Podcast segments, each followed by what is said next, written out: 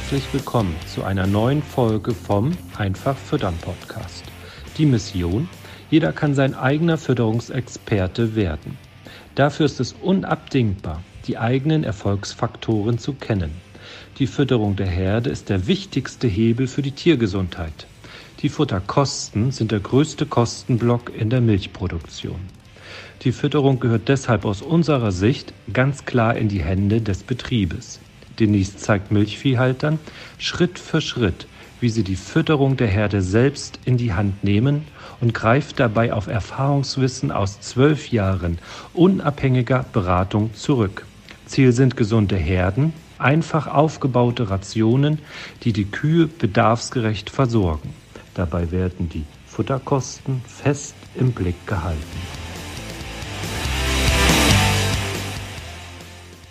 Moin Denise. Hallo Astrid. Moin.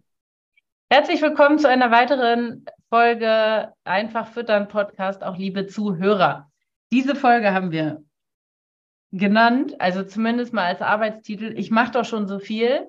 Äh, raus aus der Komfortzone. Ist natürlich bewusst ein bisschen provokant formuliert, aber ist natürlich das, was wir ähm, regelmäßig auch in Telefonaten mit Landwirten, ob jetzt Kunden als oder auch dann ähm, Interessenten, sage ich mal, die Lust haben, mit uns zusammenzuarbeiten, dass die im Prinzip dann sagen, ja, aber ich mache doch schon so viel, was soll ich noch alles machen? Geht manchmal in die Richtung und geht manchmal auch in die Richtung, ich mache so viel, wieso funktioniert das nicht?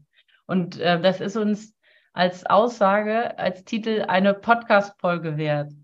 Auf jeden ich Fall. Ich mache in der Fütterung, mache ich schon so viel. Was würdest du, oder lass uns das mal anfangen, auseinanderzudröseln. Ja, also dieses Gefühl haben ja tatsächlich ganz, ganz viele äh, Milchviehhalter, Landwirte auch grundsätzlich, weil die Tage da ja oft auch gerade im Sommer ähm, sehr lang sein können, ne? dass man irgendwie morgens um vier, fünf schon aufsteht und dann bis spät abends unterwegs ist. Wir haben ja doch auch immer wieder die Herausforderung, dass manchmal nicht genügend Mitarbeiter da sind oder auch nicht die passenden Mitarbeiter und man dann doch das Gefühl hat, naja, dann mache ich das eben schnell noch selbst oder ich kann das jetzt noch starten. Ich finde auch gerade in so ähm, Frühsommern wie jetzt in diesem Jahr, wo es lange sehr trocken und warm ist, werden dann auch schnell neue Baustellen noch aufgerissen oder angefangen, die eigentlich gar nicht für 2023 vielleicht auf dem Plan gestanden haben.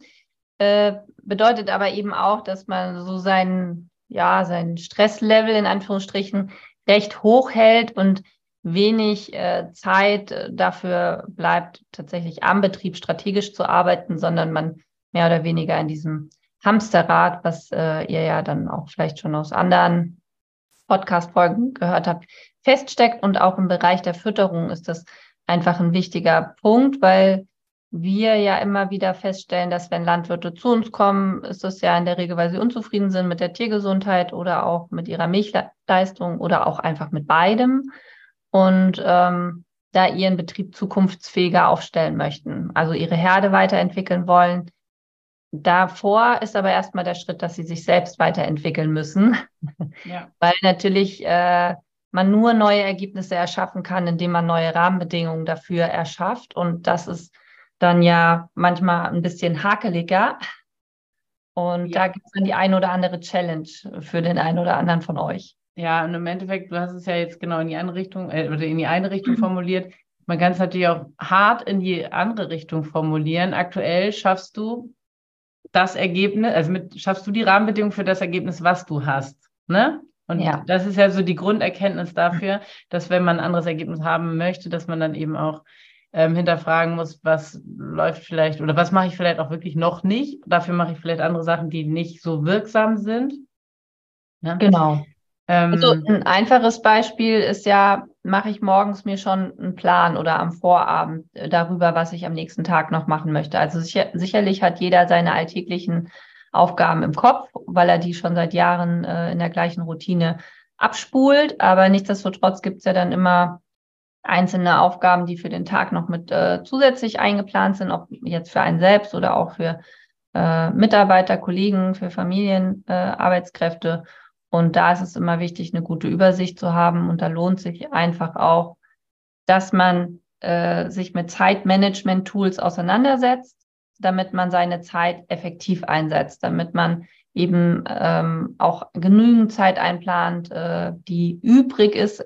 Also ne, man sollte ja maximal, ich finde, als Landwirt 60 Prozent des Tages verplanen.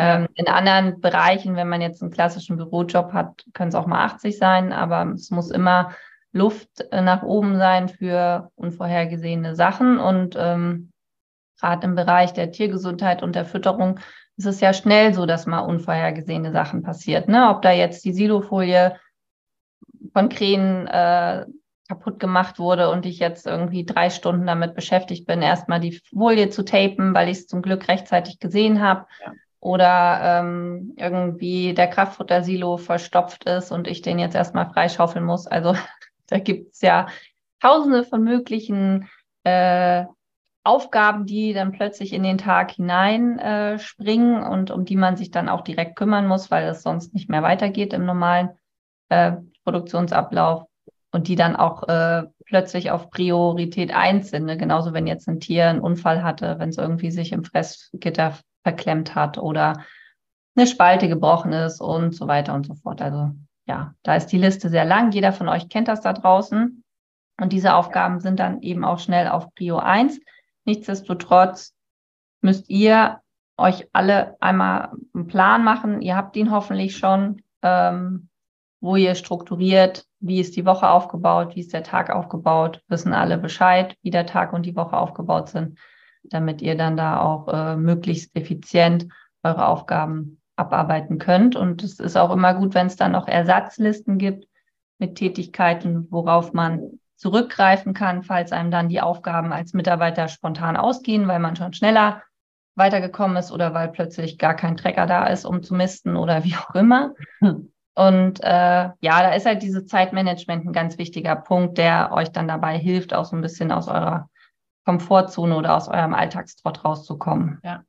Jetzt ähm, stellen wir natürlich dadurch, dass wir mit so vielen Betrieben auch aus völlig unterschiedlichen Regionen, unterschiedlichen Betriebsgrößen, anderen Betriebsstrukturen ähm, hier zusammenarbeiten, dass natürlich, ich sage mal, alles von, also ne, wie viel Zeit wendest du jetzt aktuell für die Fütterung auf? Und da ist ja zwischen, ähm, ja gut, es füttert derjenige, der jetzt gerade dann Zeit hat, zu irgendeiner Zeit, bis hin zu diejenigen, ähm, gerade größere Betriebe, die dann im Sommer einfach alles an Feldarbeiten an Lohnunternehmer abgegeben haben, weil sie halt völlig zu Recht sagen, Mensch, im Winter brauchen wir auch diese Leute nur für die Kühe.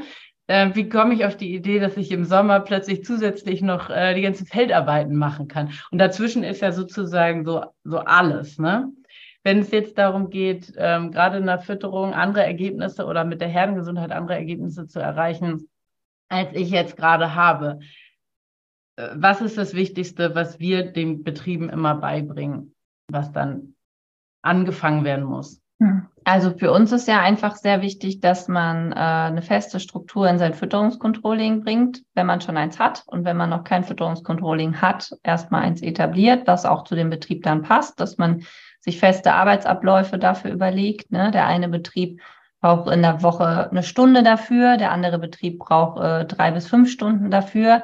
Da zählt auch jeder Betrieb was anderes dazu. Bei dem einen ist es nur die ähm, Messung der TMA, die er als äh, Fütterungscontrolling mit einrechnet. Bei dem anderen ist es dann vielleicht auch noch äh, die Schüttelbox, das Kot auswaschen und so weiter. Ne? Da muss man ja auch immer gucken, dass man nicht Äpfel mit Birnen vergleicht. Mir ist es am Ende egal, was der Landwirt selber so dazu zählt. Mir ist nur wichtig, dass es gemacht wird und dass er dafür einen festen Turnus hat und auch ähm, ja fest eingeplante Mitarbeiter oder sich selbst da einplant, dass er weiß, okay, da ist der Slot, da kümmere ich mich dann um die Fütterung und darum, dass ich die notwendigen Kennzahlen habe. Und da ist es, wie du gerade schon richtig angesprochen hast, ganz maßgeblich entscheidend, dass ich da mich nicht kompromissbereit zeige, nur weil jetzt Sommer ist oder nur weil jetzt Ernte ist von Gras oder Mais oder was auch immer, sondern auch hier ähm, ne, bei den Anschiebefrequenzen, bei der Futtervorlage, bei den Uhrzeiten keine Kompromisse eingehe,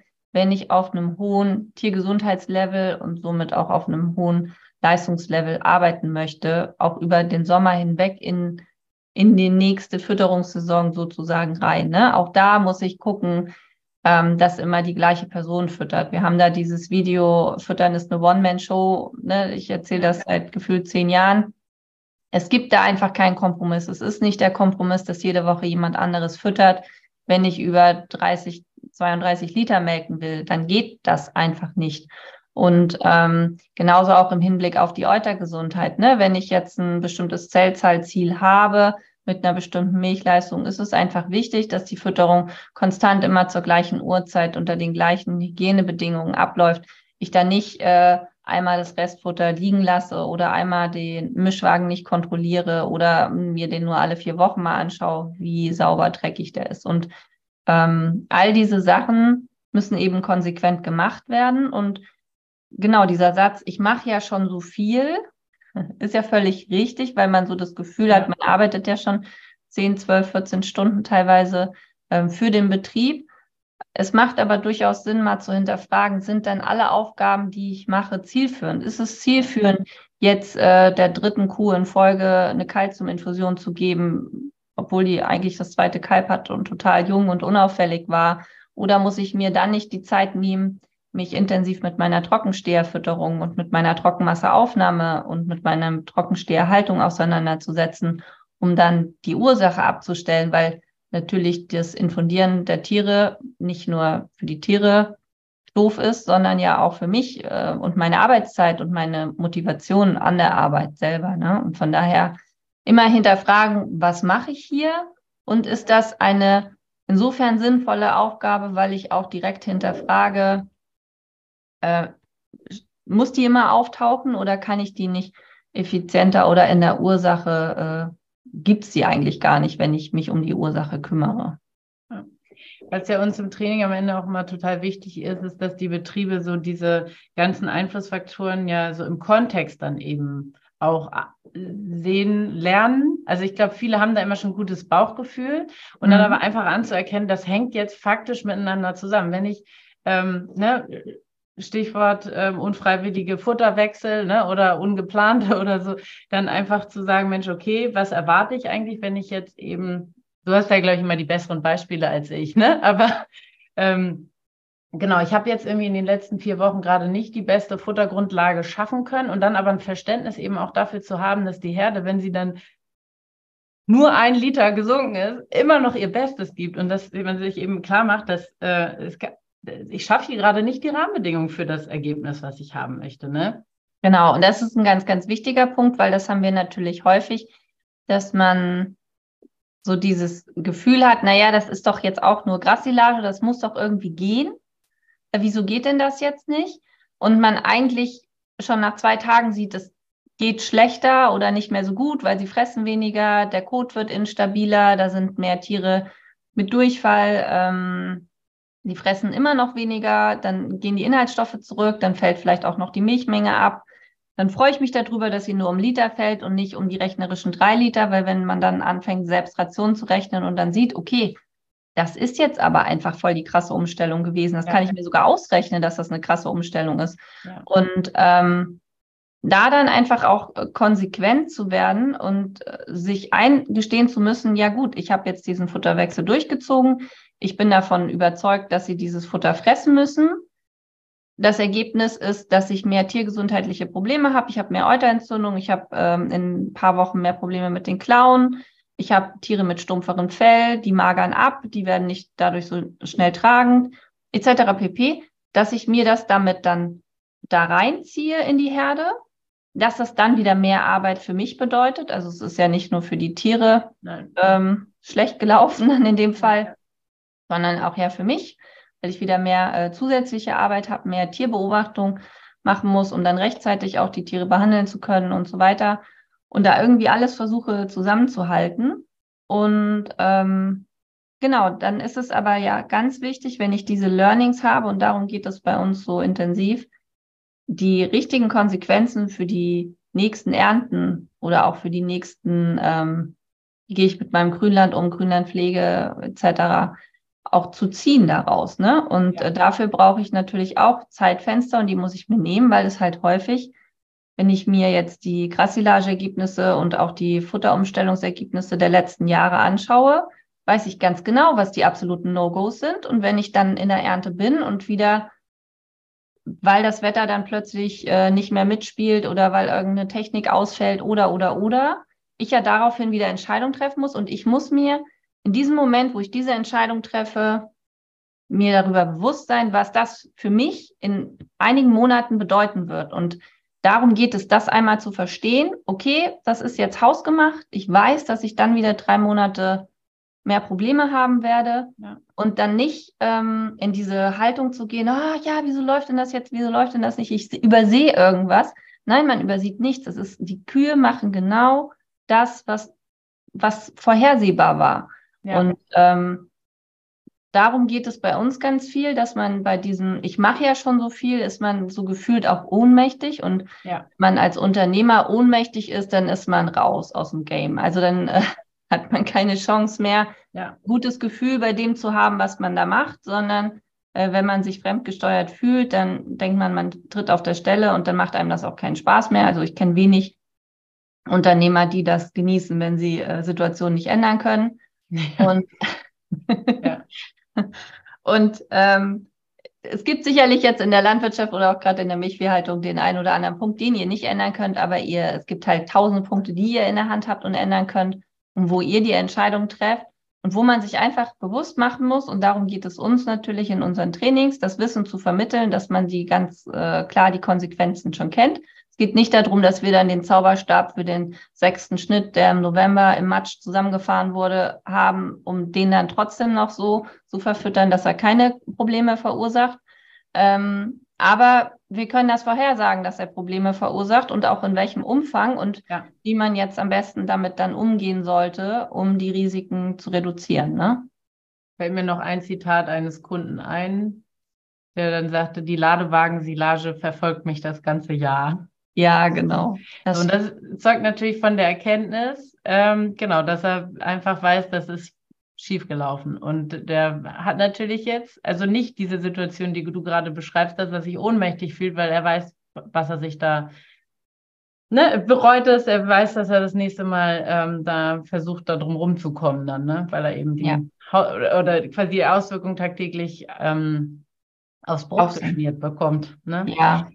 Was wir ja auch ähm, häufig feststellen, das liegt natürlich daran, dass wir, habe ich ja auch schon häufig gesagt, natürlich Betriebe aus allen Regionen haben, unterschiedlichen Betriebsgrößen und so weiter, ähm, dass wir immer feststellen, dass eine, was für den einen, ich mache schon so viel ist, ist für den anderen plötzlich eine total neue Erkenntnis, was man machen kann. Da hast du einfach auch drei, vier bestimmt richtig gute Beispiele und die machen viel mehr Sinn, als wenn ich das nur so umschreibe. Erzähl doch mal.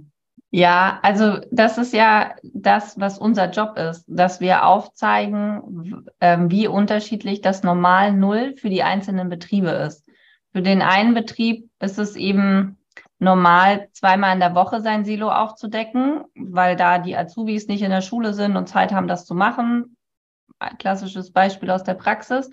Und bei dem anderen Betrieb ist es halt klar, dass er das jeden Tag neu macht, weil er eben auf einem hohen Level bereits arbeitet und weiß, dass jede Sonneneinstrahlung, jeder Wind, der da reinkommt, jeder Niederschlag etc. dazu führt, dass die TS-Gehalte sich noch stärker verschieben.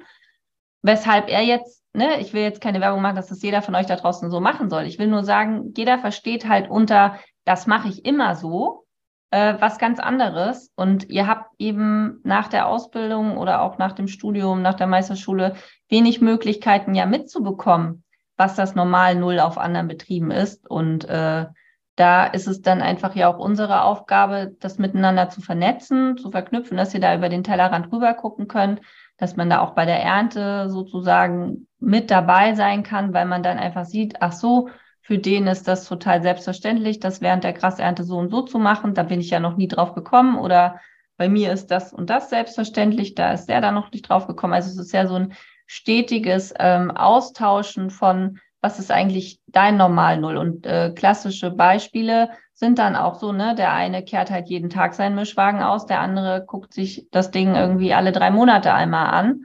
Ähm, der nächste, der, wenn er die Liegeboxen sauber macht, hat halt zwei Rechen, einen für den Code, einen für die Einstreu und der andere, der dreht den einfach einmal um oder nimmt da den gleichen für. Ne? Also so hat, und da stolpern aber die äh, Betriebe oder ihr als Zuhörer, ihr stolpert da ja gar nicht drüber, weil ihr es gar nicht anders kennt. Und dadurch, dass ihr es nicht anders kennt, weiß man dann auch nicht, äh, welche Fragen man stellen muss. Und das hatten wir ja auch neulich schon mal gesagt und das sagen wir auch ganz häufig in den YouTube-Videos, Man kann sich nur weiterentwickeln, wenn man weiß, welche Fragen man stellen muss. Es geht nie um die Antworten. Die Antworten kriegt man dann ja. relativ schnell und einfach, sondern es geht einfach nur darum, ähm, ja, Mensch, was ist denn jetzt die Frage, die ich stellen muss, um rauszukriegen, was der Betrieb, der vielleicht an den Zielen schon angelangt ist, die ich mir vorstelle für meinen Betrieb, äh, anders macht. Und äh, deswegen sind auch Betriebsbesichtigungen für mich, also wenn da so eine Horde in Anführungsstrichen aus dem Bus rausspringt,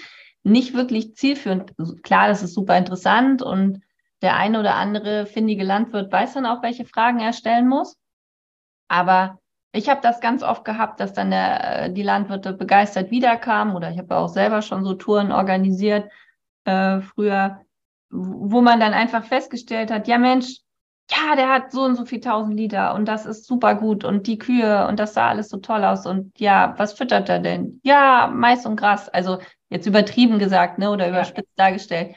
Und dann fehlte so der Gesamtzusammenhang, äh, ne, wo ist die Futteraufnahme, wie ist der Kraftfutterverbrauch, wie ist die Ration konkret aufgebaut oder auch äh, Grundfutterqualitäten und so weiter. Kann man ja von Hölzchen auf Stöckchen kommen. Das sind ja, das ist ja mein Job, immer diese ganzen Fragen zu stellen. Deswegen fällt mir das ja auch relativ leicht. Aber ne, für mich muss immer dieses Gesamtkonzept halt klar sein und äh, dazu gehören halt so sehr viel mehr Fragen, als man standardmäßig dann bei so einer Besichtigung stellen kann, weil da ja auch gar nicht die Zeit dafür ist.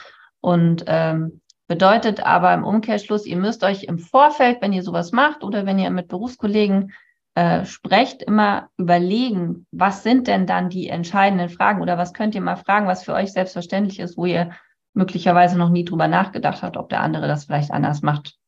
Ja, bei mir auch noch tatsächlich zwei Beispiele ein. Einfach, dass Betriebe, die dann eben 11.000 Liter merken, davon ausgehen, dass das nur mit diesem und jenem Zusatzstoff geht. Anders geht's gar nicht. Und dann natürlich bei uns ins Training kommen und dann natürlich auch wirklich Angst haben, ne, dass sie ihre ganze Performance verlieren, wenn sie jetzt die Rationen ähm, günstiger machen. Und dann hilft es natürlich zu sehen, wie viele Betriebe mit eben wenigen Komponenten Grundfutterqualitäten und so weiter das Ergebnis erreichen und halt viel weniger Geld ausgeben. Das ist einige, eine Beispiel. Und das zweite ist äh, typisch, glaube ich, Milchfieber.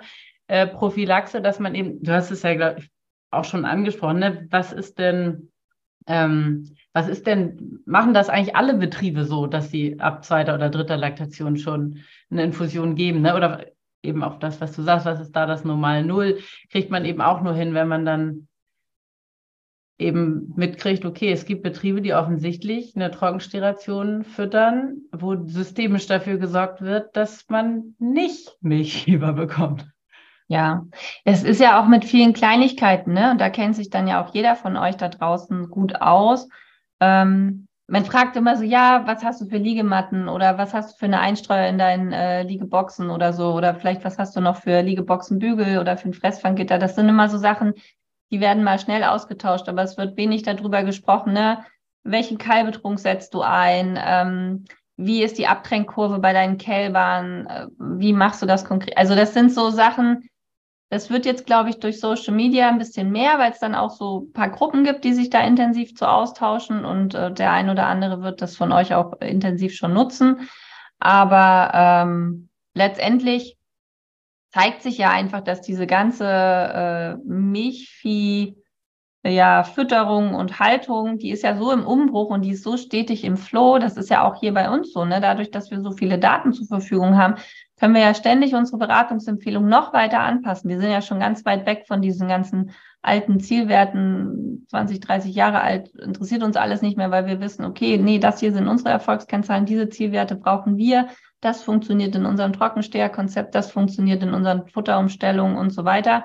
Ähm, einfach, weil wir halt gefragt haben, wie erfolgreiche Betriebe das machen oder dann auch teilweise ja instinktiv machen, ohne darüber nachzudenken. Ja. Das ist nämlich der Punkt. Und die ähm, das ist auch ein, ein, großer, wichtiger Faktor, warum ja dann auch sehr erfolgreiche Betriebe trotzdem zu uns ins Training kommen, weil sie zwar erfolgreich sind, aber nicht wissen, weshalb ja. und eigentlich nur mal herausfinden müssen, warum, weil sie Angst haben, dass sie den Erfolg des letzten Jahres oder der letzten beiden Jahre auch jederzeit wieder verlieren können, weil sie nicht genau wissen, aus welcher Ecke es jetzt kam. Ne? Und ja. äh, das, das ist eben auch so dieses ja, ich mache zwar schon viel, aber mache machst du denn das Richtige? So, ne? Das sind die, äh, das ist so die Ausgangsfrage und dann fängt man ja an, alles so ein bisschen zu hinterfragen, was man so im Alltag macht, dass man sich auch mal aufschreibt, was mache ich denn eigentlich den ganzen Tag? Ist es sinnvoll, eine halbe Stunde zu telefonieren, obwohl wir nach drei Minuten schon geklärt hatten, was wir ursprünglich besprechen wollten? Also das ist ja auch ja. so der Klassiker. Dann, ich hatte neulich auch mal Landwirt, habe ich glaube ich auch schon mal erzählt, der sagte, ja, und dann muss ich ja mit dem Lohnunternehmer noch diskutieren, weil der will das dann nicht so machen, wie ich das will. Und äh, dann habe ich auch gesagt, naja, gut, du bist ja der Auftraggeber, du bezahlst die Party, sag ihm, was er machen soll und fertig. Also wieso wird dann noch diskutiert, äh, wie er das gerne hätte oder was er dann für neue Maschinen ausprobieren möchte oder wie auch immer, weil das Risiko trägt am Ende der Unternehmer, also der Milchviehhalter ja. und nicht der Lohnunternehmer, weil ja, wenn er jetzt im Dorf ist und man ist der Cousin und so, dann ist das nochmal was anderes. Dann kann man dem das auf jedem Geburtstag nochmal unter die Nase reiben, dass das jetzt nicht so eine chlorreiche Idee war. Aber das ist jetzt ja nicht jeder mit seinem Lohnunternehmer verwandt und dann ähm, ist das einfach so, dass er dann wieder vom Hof weg ist und man ein halbes Jahr später den Silo aufmacht und sich darüber ärgert, dass man das eben sich doch nicht durchgesetzt hat, ne? Und am Ende, das geht ja auch in diese Richtung äh, Komfortzone, ne? dass man sich nicht selbst dabei erwischt, die anderen nur zu fragen, um selbst sich zu bestätigen, die machen das auch nicht anders. ne? Weil ja, nee, ich, ich habe einen Betrieb kennengelernt, der hat 14.000 Liter und der füttert auch nur Grasmais, aber der hat Treber. Jetzt ist meine Konsequenz, ich brauche auch Treber. So, ja. dass man sich eben klar macht, das ist nicht die Lösung. Und dieses Freikaufen, das funktioniert leider auch ja immer nicht, ne? Weil das ist ja auch das, was die Betriebe uns dann, wenn, wenn die dann länger mit uns zusammenarbeiten oder ich sag mal länger im Training sind und dann natürlich einfach schon auch ihre Ergebnisse haben und so, dass sie dann sagen, Mensch, bedeutet ja in der Konsequenz, ich muss da jetzt am Ball bleiben. Und diese Erkenntnis ist natürlich super wertvoll, weil immer wieder natürlich die Hoffnung irgendwie keimt, ich kann mich doch nochmal davon freikaufen, weil es eben auch aufwendig ist. Ne? genau. Und ähm, das ist auch ein ganz, ganz wichtiger Punkt, weil man ja bei bestimmten Tätigkeiten, wie zum Beispiel, wenn man konventionell melkt, hat man sich damit abgefunden, dass man jeden Tag melken muss. Also da kommt ja jetzt auf, ich kenne keinen Betrieb, wo diese Diskussion aufkommt. Ähm, dann melke ich halt heute mal nicht oder ja. ich lasse mal die eine Melkzeit ausfallen, weil ich noch auf den Geburtstag eingeladen bin oder so. Das passiert ja nicht. Ja. Und ähm, das ist natürlich unser Wunsch für die Fütterung, dass äh, man einfach so gut nachvollziehen kann oder das einfach so verinnerlicht hat, dass es ohne Fütterungskontrolle nicht funktioniert, dass das keine Option ist, das wegzulassen, nur ja. weil man jetzt äh, mit dem neuen Trecker mal draußen auf dem Feld rumfahren muss. Äh, ja. weil einem das ähm, Spaß macht und einem jetzt in dem Moment auch ganz wichtig erscheint. Und da ist einfach immer die Frage, ne, wo ist der Fokus, wie sind die Prioritäten, lässt sich das vereinbaren? Ist ja, spricht ja gar nichts dagegen zu sagen, man hat mehrere Betriebszweige. Dann kann man ja auch sagen, Mensch, ich bin mit 9.500 Liter total zufrieden. Ja. Ähm, ich mache noch ein bisschen Ackerbau, ich habe noch eine Biogasanlage und noch ein bisschen Ferienwohnung dann ist ja auch alles, also passt ja alles ne, zu den Zielen. Es geht ja jetzt nur darum, dass wenn man sich dann besondere Ziele in der Milchviehhaltung oder in der Milchproduktion setzt, dass man dann eben auch äh, besondere Extrameilen zu gehen hat, um diese Ziele nachhaltig zu erreichen und sich nicht kurzfristig über die Palette einzukaufen. Ja, und genau aus diesem Zustand, den du ja beschrieben hast, sich zu ärgern, rauskommt in eine mündige Position und zu sagen, okay, welche Rahmenbedingungen muss ich dann jetzt hier schaffen? Ne? Ja. Und dass das dann selten so funktioniert, alles gleich weiterzumachen. ist nun mal leider auch im realen Leben so und nicht nur in der Milchviehfütterung. Ne? Ja. Ich kann nicht erwarten, dass ich beim Marathon plötzlich äh, unter die Top 10 komme, wenn ich nie trainiere. Ist mal ganz hart ausgesagt. Ne? Und so ist es am Ende, ja. Ja, cool. Ähm, ja, also nimmt diese äh, Podcast-Folge ein bisschen auch als Motivation, euch selbst da auch an der einen oder anderen Stelle zu hinterfragen und einfach mal selbst über sich zu stolpern, zu sagen, hups, könnte das diese Situation gewesen sein, die Denise da gerade gemeint hat.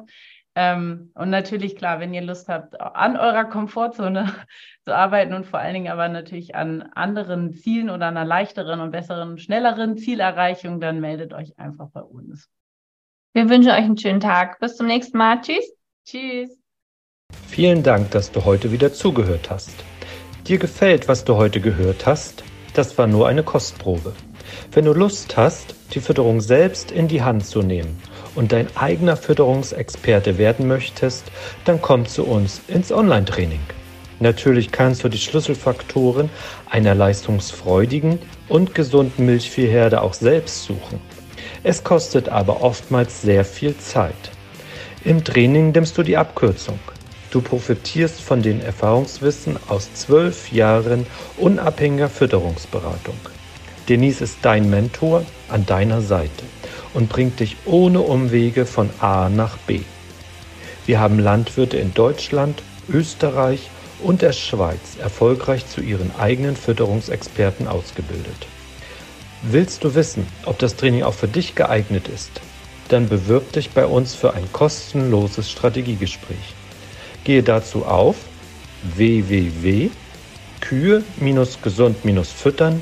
www.kühe-gesund-füttern.de und fülle das Bewerbungsformular aus.